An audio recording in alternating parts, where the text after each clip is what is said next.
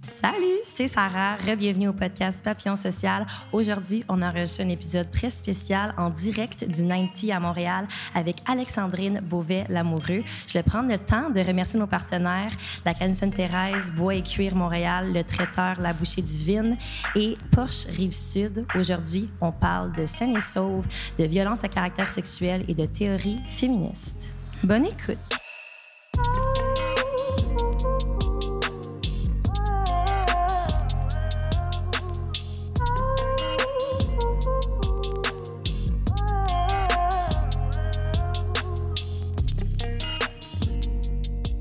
Bonsoir. Merci tellement d'être ici aujourd'hui. Vraiment, je suis émue de vous voir en grand nombre. Euh, merci d'avoir pris du temps, d'avoir pris du temps pour venir ce soir. Euh, je voulais, premièrement, remercier nos partenaires. En fait, euh, ce soir, ça ne serait pas possible sans tous nos partenaires. En fait, les meubles ici devant vous, c'est de bois et cuir, comme un coin de rue euh, traiteur euh, La Bouchée Divine qui nous a fourni toute la nourriture. Euh, il y a Porsche Rive-Sud également qui nous ont fait une belle commandite. Et mon école secondaire qui m'ont donné toutes les chaises. également, je voulais remercier tous les gens qui sont ici aujourd'hui pour m'aider. merci aux bénévoles de Seine-et-Sauve, Jade, Jordan, merci beaucoup. Merci à Juliette qui nous a aidés avec l'alcool également, le service. Merci, Ced, pour euh, tes conseils, ton expertise, la salle ce soir, puis de me calmer, puis de répondre à toutes mes SOS. Puis merci, Alexandrine, pour euh, tes opinions, tes points de vue, puis ton amitié, sincèrement. Fait que euh, aujourd'hui, on va parler de l'OBNL Seine et Sauve, des violences à caractère sexuel, également de théorie féministe. Fait que si jamais il y a quelque chose là-dedans qui vient vous c'est quoi, titiller. si jamais il y a quelque chose là-dedans qui vous rend inconfortable, il n'y a aucun problème. Vous pouvez vous lever, quitter. C'est pas de problème pour nous. Fait on part ça? All right, let's go.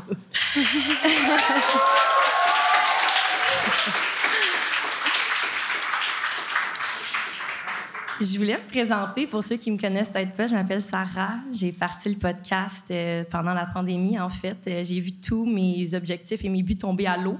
Moi, je suis une fille qui carbure au projet. Euh, j'avais besoin de quelque chose sur lequel travailler. Alors, j'ai parti le projet podcast dans mon sous-sol avec Tommy, mon acolyte. Merci tellement. Puis c'est devenu ce que c'est aujourd'hui. Jamais j'aurais cru voir comme tous les gens ici dans une salle réunie pour m'écouter. J'ai plein d'anciens invités également. Ça me fait vraiment chaud au cœur. Euh, et là, je suis contente d'être ici, c'est ça, ça j'ai déjà dit. euh, je voulais exposer, illustrer, mettre l'emphase sur les opinions des jeunes, dans le fond, pendant la pandémie. Je trouve qu'on a vraiment oublié ce que les jeunes pensaient sur des sujets d'actualité qui étaient vraiment importants, outre la pandémie. Euh, mon podcast touche de multiples sujets d'actualité, euh, la communauté autochtone, la communauté LGBTQ, les violences à caractère sexuel, euh, la dépendance à la drogue, la maternité à l'adolescence, tous des sujets qui m'intéressent beaucoup. Puis ce que je trouve le fun, c'est que tout le monde peut y trouver son compte, en fait. Puis Alexandrine a déjà fait un épisode avec moi par rapport à la souveraineté. Et là, je l'ai réinvitée ce soir. merci d'être ici, Alexandrine. Ben écoute, ça me fait tellement plaisir. Puis je tiens à dire aussi un merci en mon nom personnel à tout le monde qui sont ici euh, pour nous écouter jaser. Ça va peut-être être un peu moins euh, politisé. Là, tu viens de dévoiler mon identité politique. Je ne sais pas y a du monde qui vont euh, me médire à partir de maintenant, mais je suis bien sympathique. Je suis tellement pas politique Québec, on n'est pas supposé faire ça. Il n'y a pas de stress. Zéro courant. OK, c'est bon. Est-ce que tu veux commencer par t'introduire, Alex? T'es oui. qui et pourquoi toi ici devant pour parler de Seine-et-Sauve? Ben écoutez, a priori, bonjour. Je m'appelle Alexandrine Beauvais-Lamoureux. Je suis une étudiante à l'UCAM de 21 ans dans un programme un peu nébuleux qui s'appelle le BRIDI. Je ne sais pas s'il y en a ici qui connaissent ce que c'est. Ish, ouais, OK, c'est ça. Mes amis l'appellent le Brexit, juste pour rire un peu de moi, mais bon. Euh, en gros, c'est... Euh, la nomenclature exacte, c'est baccalauréat en relations internationales et droit international, mais en soi, c'est un peu comme un ramassis de cours en sciences politiques, droit, économie, histoire et langue, et j'ai choisi comme spécialisation le japonais, ce qui était une mauvaise idée parce que c'est beaucoup trop difficile. Mais c'est pas pour ça que je suis ici pour vous parler ce soir. Euh, c'est parce que la tangente que j'ai décidé de prendre dans mes études, notamment au sein de mes projets et même de mes implications, c'est au sujet de la sécurité publique. Et qui dit sécurité publique inclut aussi en fait tout ce qui est prévention des violences à caractère sexuel. Donc, ça fait partie des raisons pour lesquelles j'ai cofondé un organisme qui s'appelle Scène et Sauve, qui vise à prévenir les violences à caractère sexuel dans les milieux festifs à Montréal. À la base, euh, démarré à Montréal, mais maintenant, on, est quand même fiers de dire qu'on est rendu un peu partout au Québec et qu'on espère réussir à faire un changement, pas juste dans la métropole euh, pour par la suite se faire accuser de montréalocentrisme, mais non, on essaie d'être un peu partout euh, dans la province. C'est quoi Seine-et-Sauve, Alexandrine? Pour les gens qui ne savent pas ici aujourd'hui, qu'est-ce que vous faites? Dans quel secteur que vous œuvrez? En gros, nous, euh, on, est, on offre un service qu'on appelle clé en main. Donc, ce qu'on veut faire, c'est qu'on veut tisser des partenariats, que ce soit avec des associations étudiantes, des compagnies en événementiel, euh, ou peu importe, n'importe quel événement, en fait, qui va avoir un petit caractère un peu euh, fiesta party, si vous voyez ce que je veux dire. Là. Je sais qu'il de l'alcool ici, mais normalement, ça danse un petit peu plus dans les événements dans lesquels on est, si on peut dire. Et euh, notre objectif, en fait, c'est de déployer une stratégie de prévention des violences à caractère sexuel qui s'articule en trois temps. Donc, on va réfléchir à ce qui se passe avant le déroulement de l'événement, pendant et après. Je pense que ça résume. Euh, oui, effectivement. Puis moi, ma question, c'est pourquoi commencer un organisme comme Seine et Sauve? Qu'est-ce qui vous a poussé personnellement à partir ça? Parce qu'en fait, je crois que toutes les initiatives, mettons comme mon podcast ce soir, ça vient de, quelque chose qui, en toi, qui t'a poussé à faire ça, une expérience que tu as vécue par rapport à Seine et Sauve. Ce serait quoi pour toi? Je dirais, euh, peut-être pour un peu la, mise en contexte, Sauve, on a commencé comme étant subordonné à une compagnie d'événementiel qui s'appelle Soundcheck. Mm. Donc, à la base, ce qu'on a réalisé, c'est que euh, dans certains événements qui se déroulaient à Montréal, puis là encore, ce n'est pas seulement propre à l'organisation euh, avec laquelle on était lié, on sait qu'on peut généraliser ça à plusieurs événements qui se passaient à Montréal, il y avait certains risques au fait qu'il y ait des violences à caractère sexuel qui puissent se dérouler, mais qui serait possible de prévenir. Mhm. Là, je parle en termes très, très théoriques, mais peut-être plus concrètement, euh, je pense que toutes les filles qui sont présentes dans la salle en ce moment et qui euh, apprécient sortir parfois dans les bars, euh, que ce soit sur Saint-Laurent ou peu importe, ont déjà vécu un moment où on était dans une situation où il y avait une présence extérieure qui nous rendait inconfortables. Puis ça, ça peut être pour plein de raisons différentes. Ça peut être parce que physiquement, cette personne-là rentrait dans notre bulle. Ça peut être à cause d'un commentaire qui était déplacé. Ça peut aussi être parfois juste un regard très, très insistant dans un endroit de notre corps qu'on n'a pas envie qu'il s'approprie. Puis tous ces événements-là, c'est pas des trucs qu'on devrait avoir à vivre au quotidien. C'est pas des trucs qu'on devrait se faire imposer quand on décide de sortir, avoir une soirée festive entre amis. Donc l'objectif de Sauve, c'est de réaliser que cette réalité-là est problématique puis qu'elle empêche plusieurs personnes de pouvoir profiter pleinement d'un droit qui est le leur, soit de pouvoir profiter d'une soirée entre amis quand ils décident de sortir. Puis Sauve, en fait, s'inscrit euh, dans l'actualité euh, dans les deux derniers jours, Alexandrine, tu m'as envoyé des, euh, articles à lire par rapport à un peu à tous les sujets qui touchent les violences à caractère sexuel, notamment le viol qui s'est passé avec Hockey Canada. Saine et Sauve existe dans un univers où ces choses-là existent aussi parallèlement. Comment vous vous sentez par rapport à ça? Bien, je dirais que, comme tu le nommes, ces genres d'événements-là, il ne faut pas les aborder de manière individuelle. Si on réfléchit à un cas de violence à caractère sexuel comme étant seulement une seule situation où il y a une personne qui devient par la suite une survivante et une personne qui est un agresseur, ben c'est comme si on oubliait tout le contexte dans lequel ça s'inscrit. Puis force est de constater que ben, l'univers du sport au Québec, comme le viol collectif qui s'est passé puis qui a été couvert par Hockey Canada, le démontre assez bien. Il certains environnements dans lesquels des situations comme ça se passent, les gens savent que ça se passe, mais les gens refusent aussi d'essayer de trouver des solutions puis de les adresser. Puis ça, ça fait partie un peu de l'essence du problème. L'article qui a été réalisé par euh, Léa Clermont-Dion, qui est paru dans la presse ce matin, le démontre assez bien. Ce que ça exprime, c'est que une organisation comme Hockey Canada, pour la petite mise en contexte, en fait, c'est qu'il y a des joueurs, euh, leurs noms n'ont pas été dévoilés, mais qui auraient commis un, viol collectif du temps où c'était des joueurs juniors. Et puis, l'organisation Hockey Canada avait un fonds d'indemnisation pour les victimes à l'époque. Donc, eux, ce qu'ils ont fait, pour éviter que le nom des agresseurs ressorte dans les médias, eh bien, ils ont envoyé des fonds aux personnes qui étaient des survivantes afin que l'histoire ne sorte pas. Puis cette situation-là, en soi, qu'est-ce que ça nous dit? Selon moi, ça dit que l'organisation de Hockey Canada avait reconnu que ce genre de situation-là arrivait, mais leur manière d'y répondre, c'est pas en évitant que ça se reproduise. C'est pas en essayant de prévenir qu'une situation comme celle-là arrive, mais c'est qu'en se disant, ah, De toute manière, ça va arriver, mais une fois que ça arrive, comment on la règle? Mm. Puis Puis Sauve, nous, comment on l'aborde, c'est de dire au contraire. Les situations-là, on peut les prévenir. Il y a des méthodes qu'on peut employer pour éviter que ça arrive. Il faut juste qu'on s'organise pour le faire, puis qu'on en fasse une priorité. Puis c'est quoi ces méthodes-là? Là, ça, ça rentre dans un tout autre contexte, mais en fait, comme je mentionnais tout à l'heure, euh, Sauve, on travaille vraiment en partenariat avec les organisations euh, qui, qui chapeautent les événements dans lesquels on est présent. Donc, ce qu'on va faire avant le déroulement de l'événement, c'est qu'on va faire une genre d'étude de cas, un peu pour analyser les risques qu'il y a au sein d'un événement précis. Si je donne un exemple d'une soirée festive qui va se dérouler à Montréal, par exemple, juste le fait que la luminosité soit plus basse, donc qu'il soit pas comme un, bel éclairage comme on a au Nanti en ce moment, bien, ça peut comporter plus de risques parce que ça se peut qu'il y ait des sections d'ombre ou peut-être des raccoins dans lesquels des sentinelles, on va dire, qui vont être des personnes qui vont être là pour assurer la sécurité des gens, vont pas pouvoir voir tout ce qui se passe. Même chose s'il s'agit d'un grand espace. Ça, ça insinue que ben, c'est un grand territoire à courir. Donc, même s'il y a des gardes de sécurité qui sont présents, ils peuvent pas être partout. Il ne peut pas avoir un participant pour un garde de sécurité. On s'entend que le parti ne lèverait pas vraiment s'il y avait une personne qui te regardait à chaque centimètre que tu bougeais. On, s'entend là-dessus. Puis, euh, dans toute cette analyse de risque-là, en fait, nous, on s'en vient à réfléchir à comment développer une stratégie de prévention qui est spécifique pour cet événement-là. Puis à date, nous, ce qu'on a fait, c'est qu'on a bâti une équipe de sentinelles. Donc, ce sont des personnes qui étudient dans un domaine lié à l'intervention. Ça peut être la psychologie, ça peut être le travail social, euh, ça peut être une panoplie euh, de sujets ou de domaines d'études. Et puis, ces sentinelles-là sont formées pour tenter de prévenir des situations qui pourraient dégénérer en violence à caractère sexuel. Donc, notre équipe, qu'on appelle notre flotte de sentinelles, va se séparer en deux parties durant un événement on va avoir un kiosque qui va être à l'entrée, puis dans lequel chaque personne qui veut rentrer dans un événement va se faire une brève présentation de c'est quoi les mesures que CNESO a mis en place durant cette soirée-là pour prévenir les violences à caractère sexuel? Et où est-ce qu'une personne va pouvoir retrouver une sentinelle de CNESO dans l'éventualité où elle a besoin de mobiliser ses services?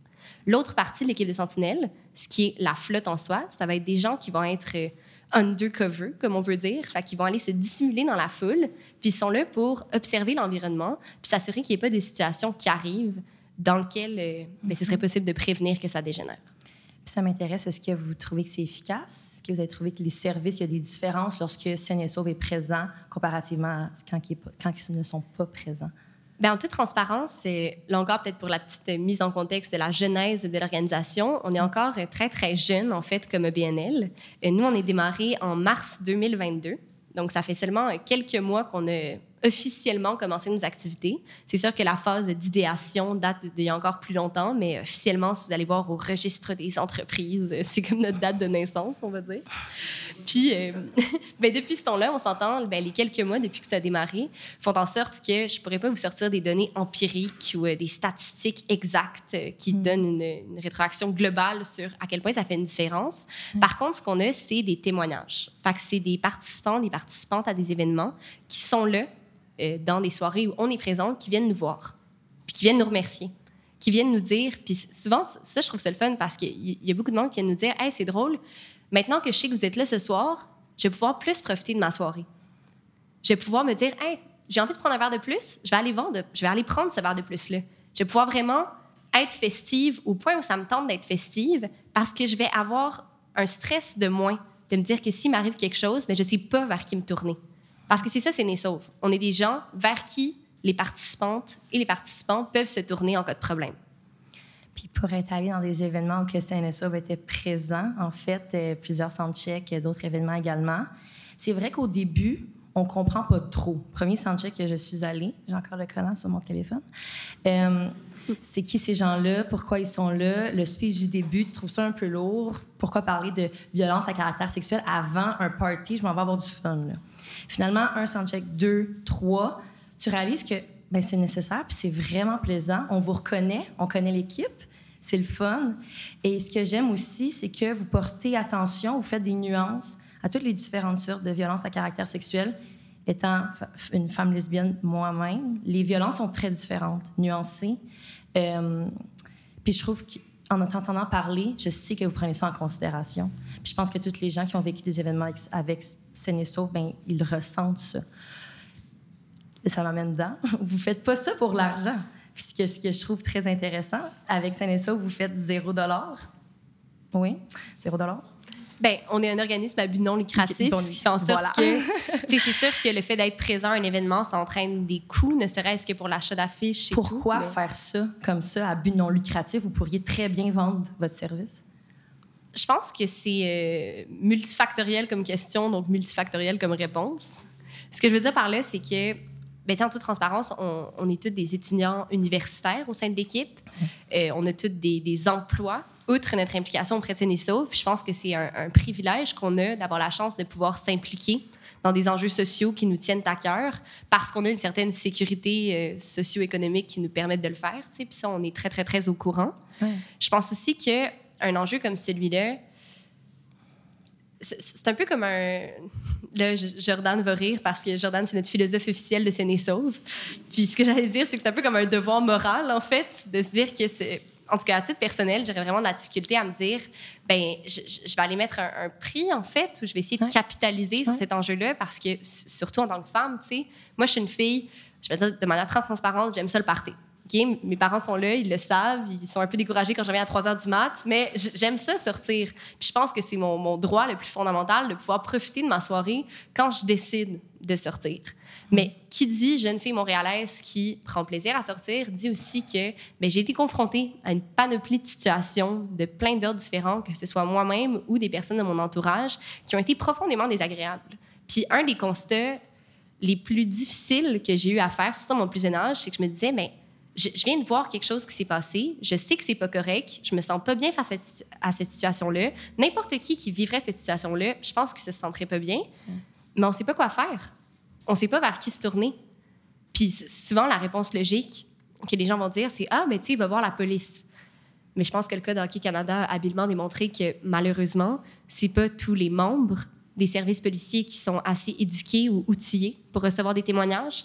Parfois, si c'est des personnes qui n'ont pas eu la, formation adéquate, ben, ils peuvent venir décrédibiliser le témoignage de la victime, ils peuvent venir minimiser la situation, ils peuvent venir banaliser aussi le sentiment que ressent la victime au profit, en fait, de la réputation de la personne qui a commis l'agression, en se disant, mais t'as-tu pensé à sa carrière? T'as-tu pensé à ses études? T'as-tu pensé à son avenir? Mais trop plus souvent, je pense qu'on pense à l'avenir des survivantes. À quel point ça peut être difficile d'évoluer dans un monde où on sait que quand on décide de sortir le soir, ça comporte un risque. Mais je trouve ça intéressant que tu mentionnes la police. J'ai la chance de côtoyer beaucoup d'étudiants et d'étudiantes, plus étudiantes, en technique policière et je les questionne souvent. Je veux savoir, comme, qu'est-ce que vous en pensez? C'est quoi que vous voulez faire quand vous allez sur le terrain? Souvent, les gens me répondent qu'ils savent pas. Les gens répondent qu'ils n'ont pas d'opinion.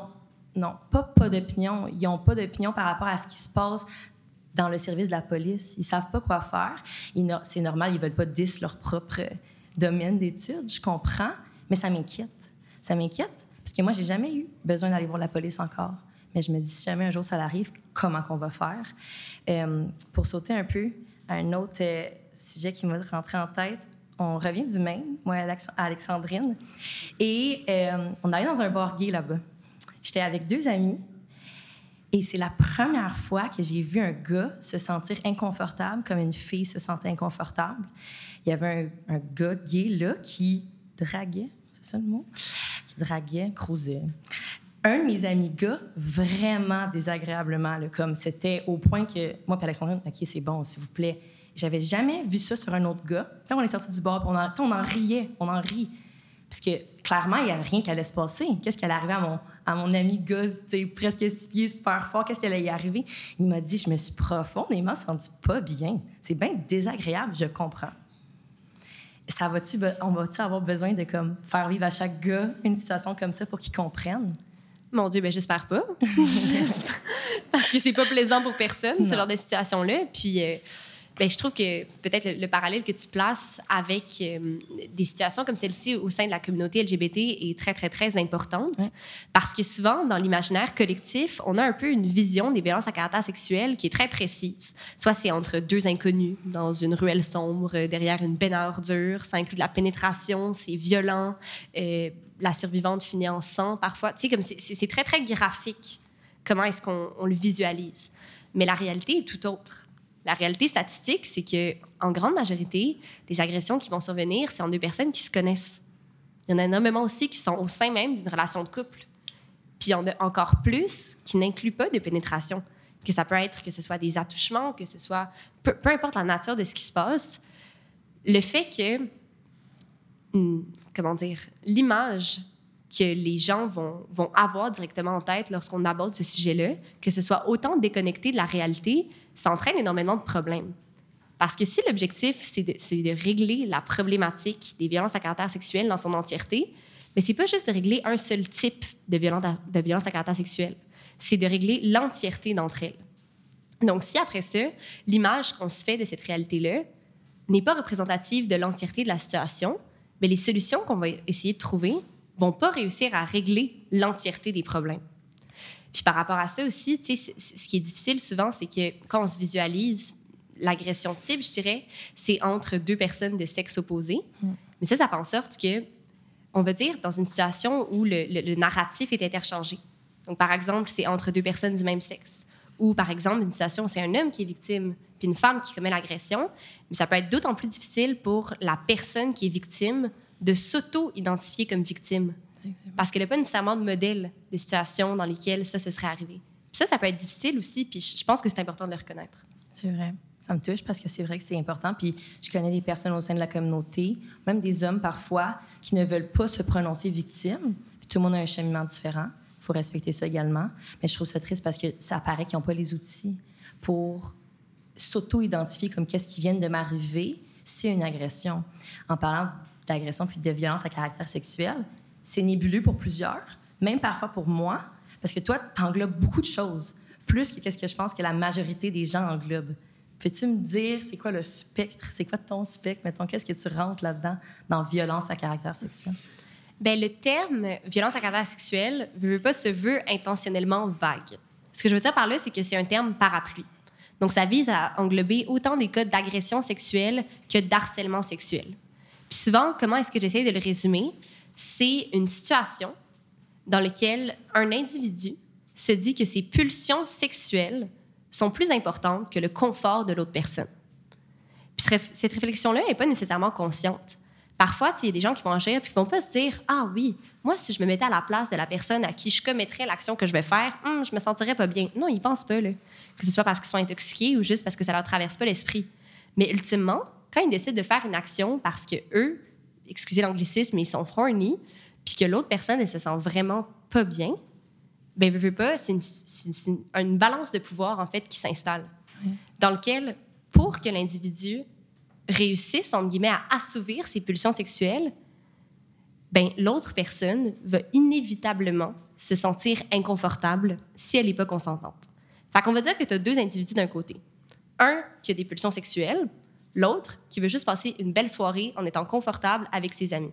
Mais pour que l'individu 1 réussisse son objectif, il faut qu'il empêche l'individu 2 d'accomplir le sien. Parce que, là encore, je, m'adresse à l'entièreté des personnes dans la salle, mais je ne sais pas si ça vous est déjà arrivé. Vous allez dans une soirée, dans un bar le soir, vous passez un bon moment, puis il y a une personne qui vient vous voir. Vous déclinez ses avances, elle revient vous voir. Vous déclinez une troisième fois, commence à vous prendre par les épaules, par les hanches, puis cette insistance-là fait en sorte que après ça, tu, passes pas, tu passes pas une belle soirée en fin de compte. Moi, à partir du moment où il y a une personne que je sens qui vient transgresser mon intégrité physique, quand je passe une soirée avec mes amis le soir, la conclusion que j'ai par rapport à ma soirée, c'est ah, pas tant nice.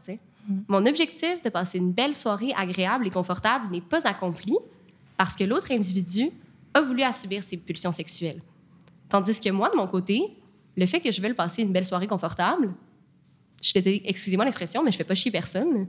Genre, il y a personne qui va passer une mauvaise, soirée, une mauvaise soirée parce que je passe une belle soirée.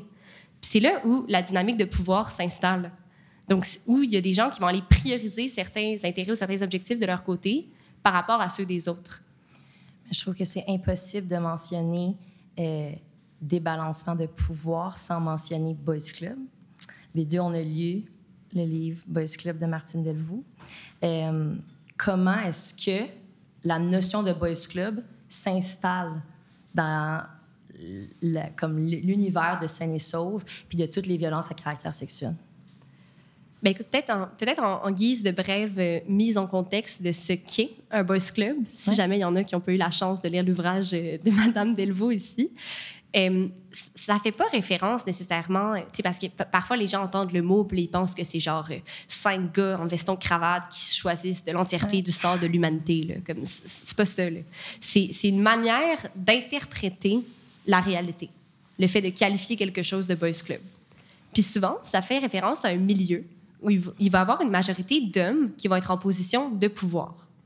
Puis ces hommes-là, ils vont être confortables quand ils, vont être dans un environnement où il y a une majorité d'hommes. Donc, par ce fait même, pour être entouré d'une majorité d'hommes, ben, ils vont s'en venir à exclure des femmes ou des personnes non binaires ou des gens qui ne rentrent pas dans le profil type des gens avec qui ils se sentent confortables. Puis la question, c'est bien, pourquoi est-ce qu'ils se sentent confortables avec ces gens-là? Mais c'est souvent parce qu'ils peuvent faire, par exemple, des blagues que tout le monde va comprendre. Ils peuvent aborder des sujets avec lesquels tout le monde va être à l'aise. Ou ils peuvent avoir un rapport aux choses où ils n'ont pas besoin d'expliquer quelque chose les uns envers les autres. Tout le monde veut juste se comprendre à cause de la réalité. Puis, un boys club, qu'est-ce que ça a comme effet? C'est lorsque tu installes ça dans un milieu, bien, ça fait en sorte que ce genre de regroupement-là va avoir un pouvoir par rapport à d'autres parce qu'eux vont être solidaires entre eux. Donc, par exemple, euh, s'il y a un des membres du Boys Club qui, on va dire, se fait dénoncer dans la vague MeToo, ben, la réaction d'un Boys Club, ça va être dire, ben non, nous, on va être solidaires. Qui peut-être pendant deux semaines, là, on va lui dire, attention, fais gaffe à toi, arrête d'agir comme ça. Mais après ça, quand il y a d'autres personnes qui vont essayer d'aborder le sujet ou de ramener ce qui s'est passé euh, dans un sujet de conversation, il va faire, ben non, arrête, on en a assez parlé. Ben non, il y en a pris conscience, là, genre, faut que tu lâches le morceau.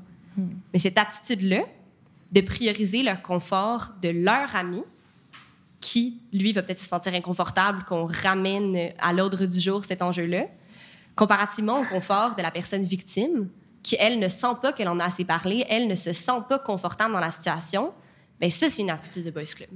C'est le fait de prioriser le confort et les intérêts d'individus de la jante masculine, mhm. ben, d'où le terme boys club, au détriment de celui des autres.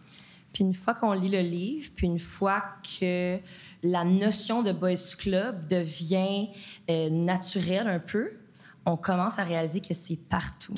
Puis que moi, avant, mettons, ce livre, j'avais jamais vraiment, je m'étais jamais vraiment penchée sur l'idée. Euh, mais il y avait quelque chose qui clochait, quelque chose qui cloche tout le temps. Voyons, pourquoi les décisions sont jamais aligné avec, avec mes valeurs? Pourquoi est-ce que ça n'a jamais l'air comme vraiment de, de, bien aller dans ce genre de contexte-là de Boys Club? Euh, puis après avoir lu le livre, c'est là que tu réalises que ah, ben, le milieu politique, le milieu des sports, certains programmes universitaires, euh, plein de jobs que j'ai eus dans le passé, tu réalises que les décisions qui sont prises sont alignées avec les valeurs d'un Boys Club. Puis là, OK, c'est beau, parfait. Mais là, comment on défait ça, un Boys Club? C'est une grosse question. c'est une très grosse question. Mais je pense que c'est un peu ça que Saint-Nestor va essayer de faire, non? Je pense que c'est une tentative. je pense aussi, là encore, que à un problème aussi gros et aussi complexe, on peut pas s'attendre à avoir une belle petite solution toute faite dans un paquet cadeau. Souvent, dans, dans l'univers politique au Québec, tu sais, on, va s'attendre à ce que nos politiciens ou nos politiciennes vont nous arriver avec euh, ah, la solution magique à, je sais pas, l'inflation, genre. Mais tu sais, des, enjeux comme ça qui sont aussi gros, aussi complexes, tu peux pas les régler en claquement de doigts, tu sais. Ça, nécessite du travail, ça nécessite le, fait d'étudier les différents facteurs qui viennent perpétuer l'existence de ce problème-là, etc. Donc, je pense que pour le, le Buzz Club, c'est exactement la même chose. Euh, si, si, je peux me permettre de citer en fait, une des pistes de solution que Léa Clermont-Dion, qui est une très grande femme, soit dit en passant, a énoncée dans son article ce matin, elle, elle appelait à la démission du président de Hockey Canada. J'ai justement, en lisant l'article, mhm. j'ai justement dit à Alexandrine, oh, elle a fini vraiment sur un punch. Elle a dit, genre, qu'est-ce qu'elle a dit? Tu devrais démissionner. Je OK, ouais. vraiment clair, net et précis. Puis je pense que personne n'ose le dire. Mm-hmm. Personne ne va dire à lui dans son boys club qu'il devrait démissionner. Mais tu sais, veux, veux pas, je pense que le, le, message sous-jacent à sa volonté qu'il démissionne, c'est de dire, mais tu es une personne en position de pouvoir qui a clairement une attitude problématique parce que si tu n'en avais pas, ça, tu l'aurais réglé. Mais en fait, ce problème-là, tu l'aurais réglé d'une autre manière plutôt que d'essayer de ramasser les pots cassés après que le pot soit cassé, mais tu serais assuré que le pot ne se casse pas. Tu aurais mis des mesures de prévention en place, ce qui n'a pas été fait. Fait je pense que ce qu'il faut retirer, en fait, de la proposition de Léa Clermont-Dion, c'est que si on réussit à identifier clairement qu'il y a certaines personnes ou certains individus en position de pouvoir qui viennent perpétuer une attitude ou une approche qui est néfaste, ben, peut-être qu'il faudrait réfléchir à est-ce que c'est vraiment les bonnes personnes à placer en position de pouvoir. Par contre, c'est pas la seule manière d'adresser un problème. Genre, on, le sait très bien, c'est pas, pas en faisant, en tout cas, une chasse aux sorcières de se dire, ben, qui fonctionne d'après notre, idéal de valeur versus ce qui fonctionne pas, que le problème va se régler à long terme. Parce qu'après ça, il y a peut-être juste une autre garde de personnes en position de pouvoir qui va rentrer, puis l'enjeu va se perpétuer. À mon sens, il faut réfléchir à qu'est-ce qui fait en sorte qu'en ce moment, des gens qui subissent des formes de pression ne peuvent pas obtenir justice c'est assez intéressant parce qu'en ce moment, au Québec, j'ai l'impression que la majorité de nos débats d'actualité portent un peu là-dessus. Fait que sur une genre de, réflexion commune sur ben, qu'est-ce qui est une forme de pression, puis qu'est-ce qui ne l'est pas? sais, par exemple, que ce soit si on pense euh, à, tous les débats sur le racisme systémique, au débat sur la place du français dans les commerces, peu importe. sais, on peut le résumer à ben, il y a des gens qui ont été dans une situation où ils se sont sentis inconfortables, puis ils veulent arrêter d'être inconfortables. Par exemple, une personne francophone qui rentre dans un commerce fait parler exclusivement en anglais, ou une personne qui subit du profilage racial. Là encore, tout du moins, dans mon humble avis, on s'entend que les deux sont pas sur un pied d'égalité. Je tiens à, le préciser ici. Mais le débat public qui en suit, c'est qu'il y a des gens qui disent ben, ton inconfort est légitime et on devrait, en tant que société, essayer de trouver une solution pour que ça arrête d'arriver.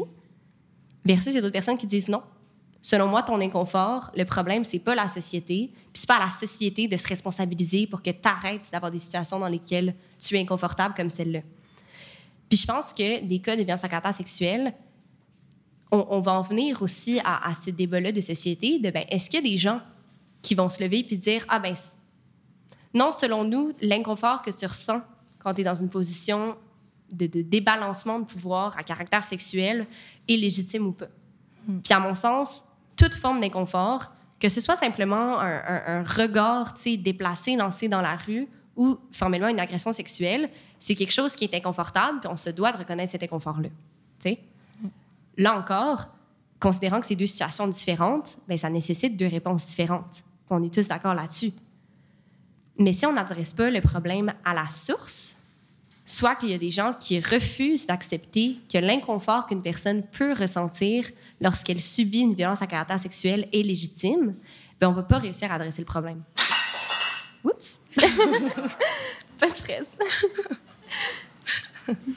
Super. Ça va dessus? Ça va, Jade? Ouais. Super. Mais bref, ce que je disais, c'est que. c'est vraiment correct parce que si on a le pied, c'est. On ne le change pas. c'est correct.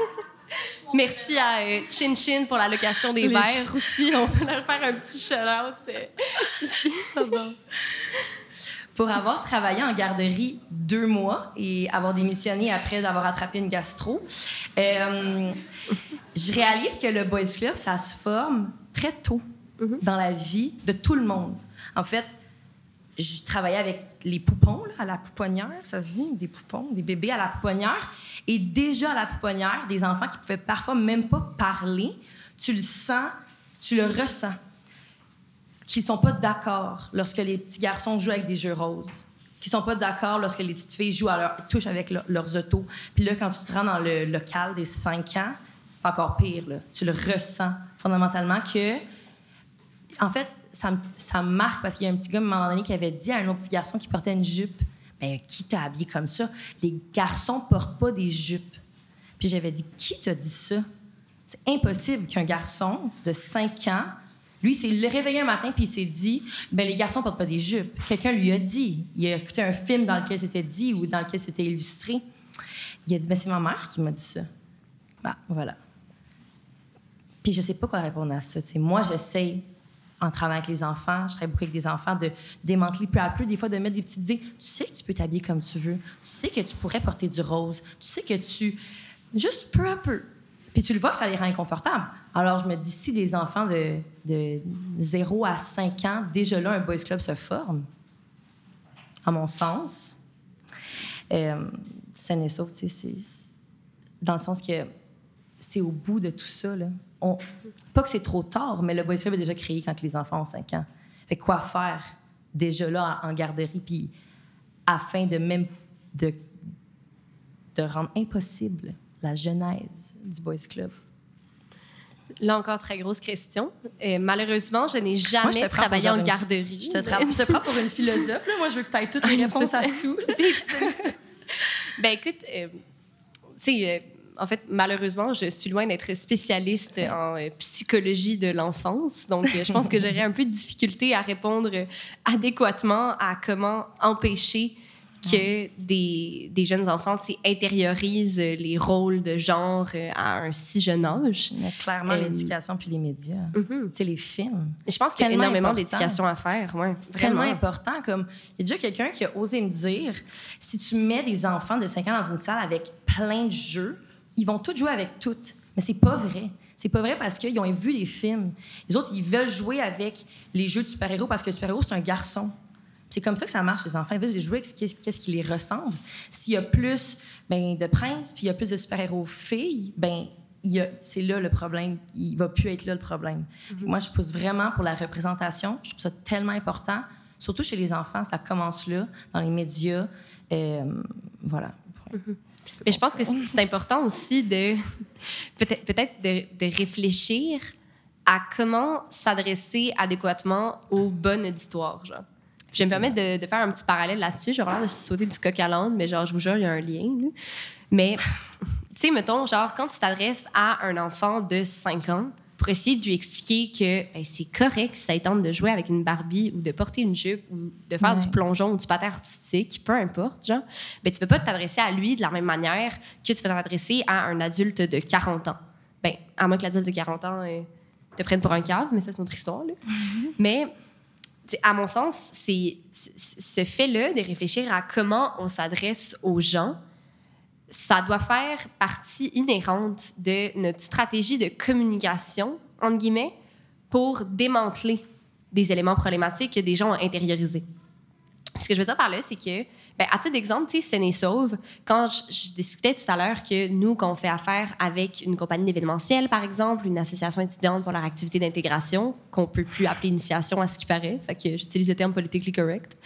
Euh, souvent, ce qu'on fait, c'est avant le début de l'événement, on va faire une campagne de communication, OK, pour informer les euh, futurs participants à l'activité de c'est quoi les mesures que Sénéso va mettre en place durant toute la durée de l'événement puis à qui se référer en cas de problème. Puis, euh, souvent, en fait, les, nombreuses campagnes de communication qu'il y a déjà eu au Québec euh, par rapport à la prévention des violences à caractère sexuel avaient un dénominateur commun, puis c'était le fait qu'ils s'adressaient aux potentielles victimes. Fait qu'ils disaient, mettons, ben, oublie pas de checker ton verre quand tu pars aux toilettes. Fais attention quand tu marches seul le soir, rentre pas euh, toute seule en marchant dans la rue, assure-toi de prendre un taxi, assure-toi de rentrer avec une amie. Plein, de genres de petits trucs comme ça, tu sais, qui en soi vient dire à une victime, ben ah, voici comment faire, ben, dire à une potentielle victime, voici comment faire pour ne pas être victime. Mais nous, avec des ce qu'on a décidé de faire, c'est d'axer nos campagnes de communication sur les potentiels témoins et les potentiels agresseurs. Notre objectif là-dedans, c'est de ne pas mettre l'entièreté du poids de faire en sorte qu'une situation comme ça n'arrive pas sur le dos des potentielles victimes. C'est de le répartir à l'entièreté des participants, puis de la communauté, en fait, qui prend part à un événement. Mais là encore, ce qui est important, c'est le, ton avec lequel on va s'adresser aux personnes. Parce que quelqu'un qui est un ou une potentielle agresseur, agresseuse, va pas avoir probablement la même base de connaissances par rapport à ce qu'est une violence à caractère sexuel, qu'une potentielle ou un potentiel victime. Puis ça, ça vient entre autres dû au fait que, comme je mentionnais tout à l'heure, on a un peu une image préconçue de c'est quoi une VCS. VCS qui est l'acronyme pour violence à caractère sexuel. Fait que quand on veut s'adresser à certains groupes, bien souvent, notre objectif, c'est de rétablir une base commune sur laquelle on peut s'entendre. Donc, si on s'adresse, par exemple, à des potentiels témoins, ben, il y a une affiche qu'on a réalisée euh, conjointement avec notre directeur des communications, Cédric Comte, ici présent. Et il était sur son cellulaire, je voulais juste... Tellement chapeau, Cédric! C'est tellement drôle. je déconne. Mais euh, en gros, là, ce qu'on fait, c'est que on essaye de démocratiser la définition de c'est quoi une violence à caractère sexuel. Fait que ce qu'on fait, ben, en tout cas, l'affiche, là, on vous montrer des petits visuels ça vous intéresse, mais ça ressemble un peu à une recherche Google. Fait qu'il y a une personne qui va taper violence à caractère sexuel, puis après ça, dans les options des recherches qui lui sont suggérées, ben, c'est par exemple euh, mettre la main sur les fesses d'une personne que tu connais pas, c'est une violence à caractère sexuel. Faire consommer non intentionnellement du GHB à une personne qui n'est pas consentante pour par la suite profiter d'un rapport sexuel avec elle ou lui, c'est une violence à caractère sexuel. Puis, puis ça va comme suit. Puis l'objectif, c'est que les gens mais qui viennent lire ça, ça, vient un peu parfaire leur connaissance de c'est quoi une VCS. Puis après ça, on va dire que euh, nous, ce qu'on fait, c'est qu'on met des affiches dans les toilettes, on en met proche des bars, on en met dans plein d'endroits où les gens vont soit être en attente, soit être plus prompts à, lire une affiche. On s'entend, mettons qu'on placarde des affiches sur une piste de danse puis qu'il fait noir puis qu'il y a comme de la grosse lumière fluorescente, il n'y a pas grand monde qui vont les lire. On essaie d'économiser un peu, euh, d'affiches aussi. Là. On pense à la planète, veut, pas. Puis, après avoir lu ça, tu sais, genre, je dis pas que les gens vont avoir genre une illumination puis vont se dire, ben oui, tu sais, ce que ça fait cinq ans que je fais, finalement, c'est peut-être pas bien, puis je vais repenser toute la nature de mon existence, tu sais. Pas nécessairement, mais genre, ça va juste venir germer une petite idée dans leur tête que la manière de voir l'univers qui les entoure ne peut pas juste se résumer à la manière dont ils se perçoivent eux-mêmes. Puis ils perçoivent eux-mêmes leur existence dans cet univers-là. Je sais pas si c'est clair. C'est très, moi, je trouve ça très clair tout ce que tu dis est super clair. Euh, je trouve ça intéressant de, de, te questionner sur comment s'adresser aux gars, en fait. Euh, j'ai jamais eu vraiment beaucoup d'amis gars. Je le dis souvent, je le répète euh, tout le temps.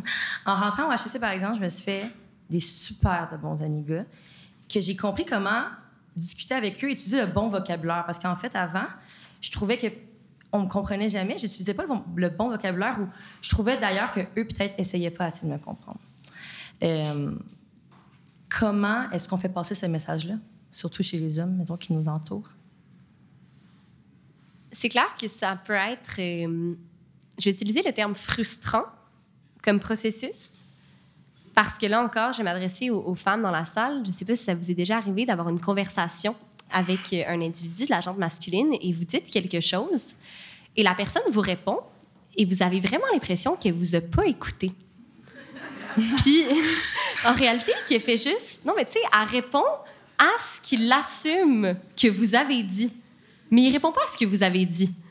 Fait que là, tu sais, quand tu essaies de faire non, non, mais deux secondes, écoute-moi, mais là, il coupe la parole, ils font non, toi, écoute-moi. Après, t'es comme bon, ok, d'accord. ça peut bien aller. Fait que c'est.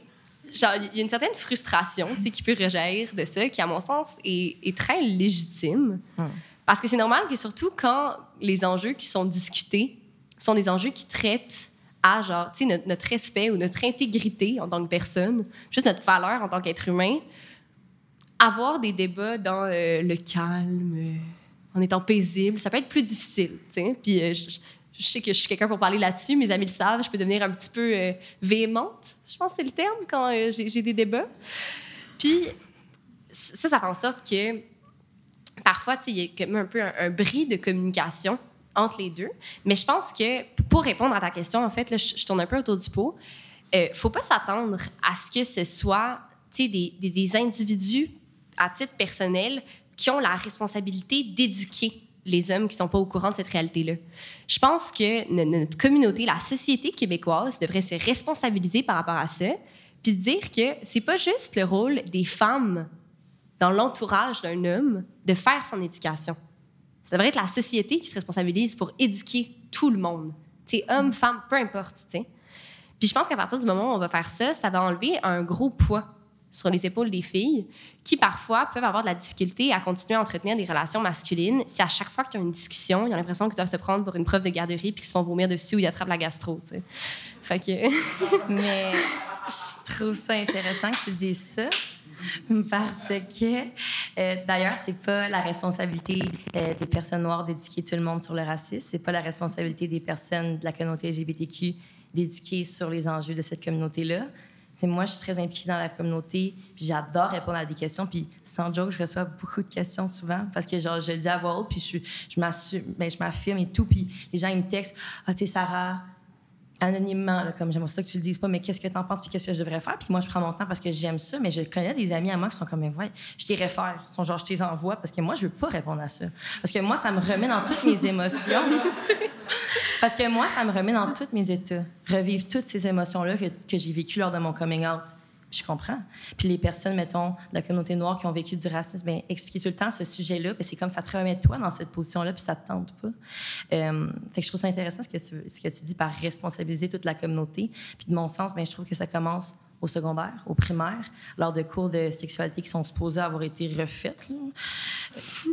Euh, peut-être mettre une petite section là-dessus, sur le consentement puis les violences à caractère sexuel. non, mais sans joke, non? Moi, je trouve que oui. Je sais pas. Euh, la mère a un ami, elle est prof au secondaire, puis elle me dit qu'elle, elle le mentionne souvent. Mais elle, elle le fait personnellement en son nom. Puis ça, c'est pas le gouvernement qui impose de faire ça. Puis je suis certaine qu'il y a plein de professeurs qui le font pas parce qu'ils sont pas confortables ou sont pas outillés. Puis comment est-ce qu'on peut s'attendre à ce que tous nos professeurs soient outillés pour éduquer nos jeunes sur des sujets comme ça? Euh, c'est lourd. C'est sûr. Pour changer un petit peu de sujet, je voulais parler du milieu festif en contexte post-pandémie. Ça ressemblait à quoi? Euh, on a tout un peu évolué pendant la pandémie. On s'est fait des opinions, des points de vue et tout. Puis là, on en est ressorti, puis on a tout fait le party, beaucoup, beaucoup. Euh, est-ce que tu as vu un changement dans les gens? Puis toi, tu n'avais pas Saint-Sauf avant, puis là, tu as Saint-Sauf maintenant. Ça m'intéresse, tout ce changement-là. Mm-hmm. Mais tu sais, c'est clair que la, création de Saint-Sauf s'est fait dans un contexte, d'une part, post-pandémie, mais d'autre part, post-mouvement MeToo au Québec, qui sont deux événements qui ont vraiment, je dirais, chamboulé notre approche face à des événements où, je vais le dire, il y a plusieurs personnes autour de nous. Tu sais?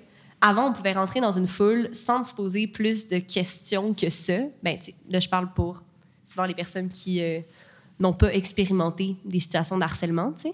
Mais tu rentres dans une foule, tu poses pas de questions, puis tu es correct. Là, après ça, dans une situation après pandémie, ben là, la question, c'est mon, voisin à gauche, a-tu la COVID? Mon voisin à droite, a-tu le monkeypox? Mon voisin en face, a-tu la grippe? tu ne sais plus vraiment, genre.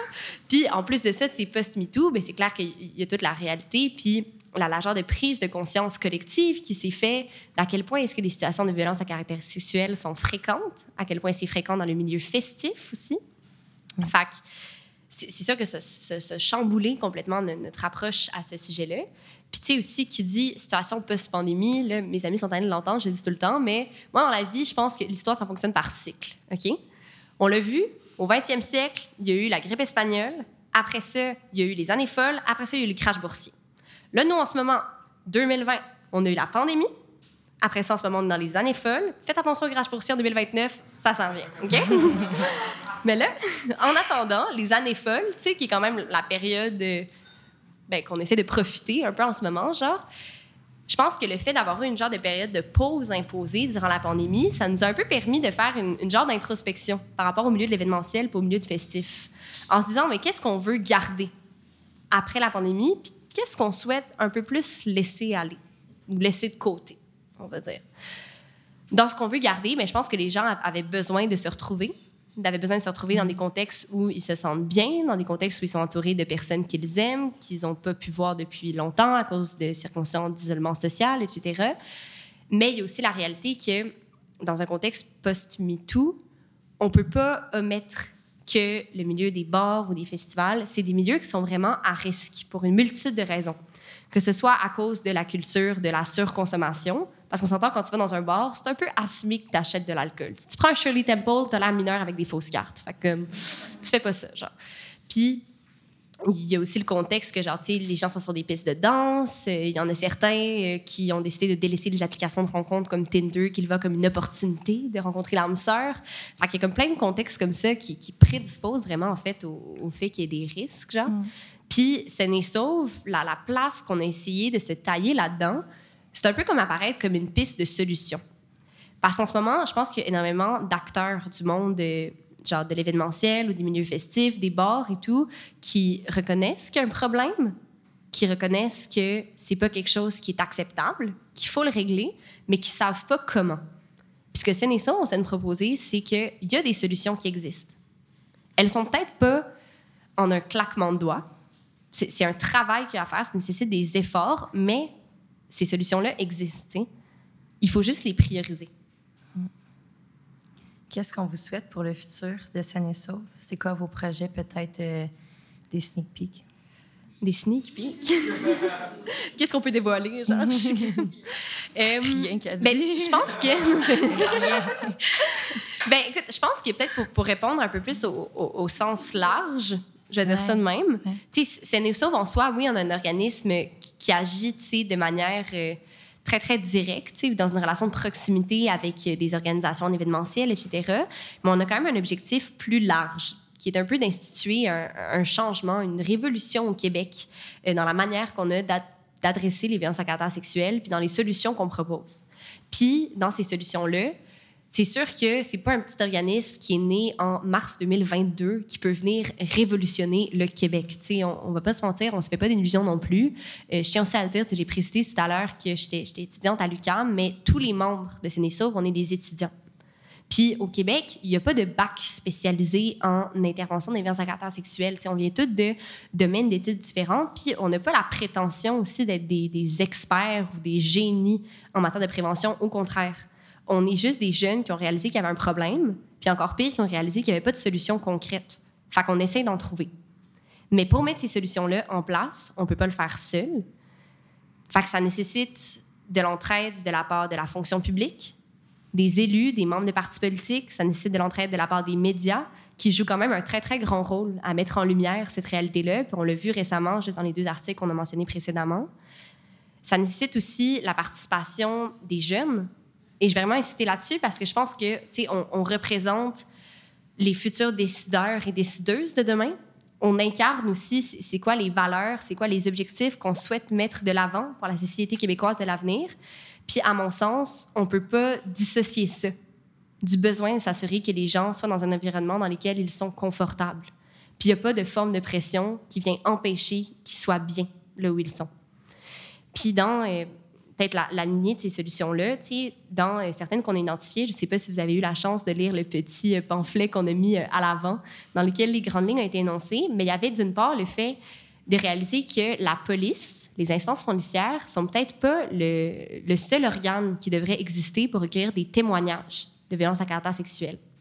Il devrait avoir d'autres entités dotées d'une personnalité juridique qui pourraient être habilotées à recueillir des témoignages et que ce recueil de témoignages-là soit officiel.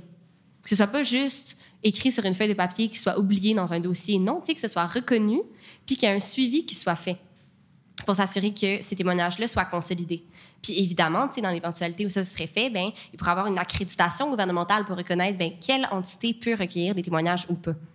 Une autre solution, ça pourrait être de créer des certifications que des bars, des festivals, des compagnies en événementiel pourraient aller chercher pour reconnaître qu'elles respectent les normes minimales en matière de prévention des violences à caractère sexuel. Puis ces normes-là, par exemple, pourraient être développées conjointement avec la fonction publique, avec des élus, avec des intervenants dans le milieu communautaire pour se dire, mais c'est quoi, tu sais, ce qui devrait être juste la base en matière de prévention qu'un bar devrait avoir quand il décide d'ouvrir? Parce qu'en ce moment, newsflash, il n'y a aucune norme qui existe la majorité des bars même ont zéro mesure en matière de prévention de violence à caractère sexuel.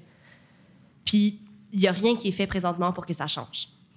Puis le troisième élément en fait, euh, avant le quatrième, logiquement, trois avant quatre, bref, ce serait comme je mentionnais tout à l'heure, euh, une campagne de communication en fait, à l'échelle du Québec, mais qui, contrairement à ce qui a déjà été vu précédemment, ne s'adresse pas exclusivement aux potentielles victimes, mais aussi aux potentiels agresseurs et aux potentiels témoins.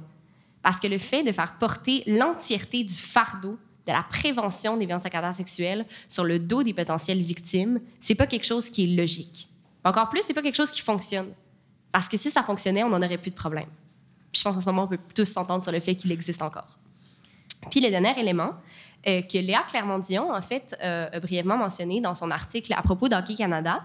Elle, ce qu'elle suggérait, c'était une enquête nationale sur les pratiques en matière de gestion des cas de violence à caractère sexuel dans le milieu du sport. Mais moi, ce que je dirais, c'est pourquoi restreindre ça exclusivement dans le milieu du sport? Il y a énormément de milieux dans lesquels la banalisation des cas de violence à caractère sexuel existe, puis qu'on ne sait même pas c'est quoi les pratiques avant que des journalistes passent des semaines et des semaines à faire des enquêtes, là, des enquêtes là-dessus pour les mettre en lumière? Puis selon moi, ce serait important que la société québécoise se responsabilise par rapport à cette réalité-là, puis fasse les études, les enquêtes nécessaires pour savoir ben, comment ça fonctionne. Puis une fois qu'on comprend comment ça fonctionne, on va pouvoir mieux savoir comment le régler. Ce que je trouve vraiment inspirant, c'est que vous quatre, vous faites partie de la solution. Vraiment, tu m'inspires, puis je veux te remercier pour tout ce que vous faites. Alexandrine, Jade, Jordan, Cédric, tous cofondateurs, dans le fond, de l'organisme Sauve. Je pense qu'on peut tous s'entendre, que c'est nécessaire. Ça me frustre d'un côté, c'est des étudiants qui ont comme pas tant le temps de faire ça, qui font ça, puis qui prennent le temps de le faire, surtout. Je vous remercie, sincèrement. Puis merci de ta présence aujourd'hui, Alexandrine. Je pense que tout le monde a pu apprendre un petit peu quelque chose, je souhaite. Euh, puis on se dit à bientôt, je sais pas. Merci.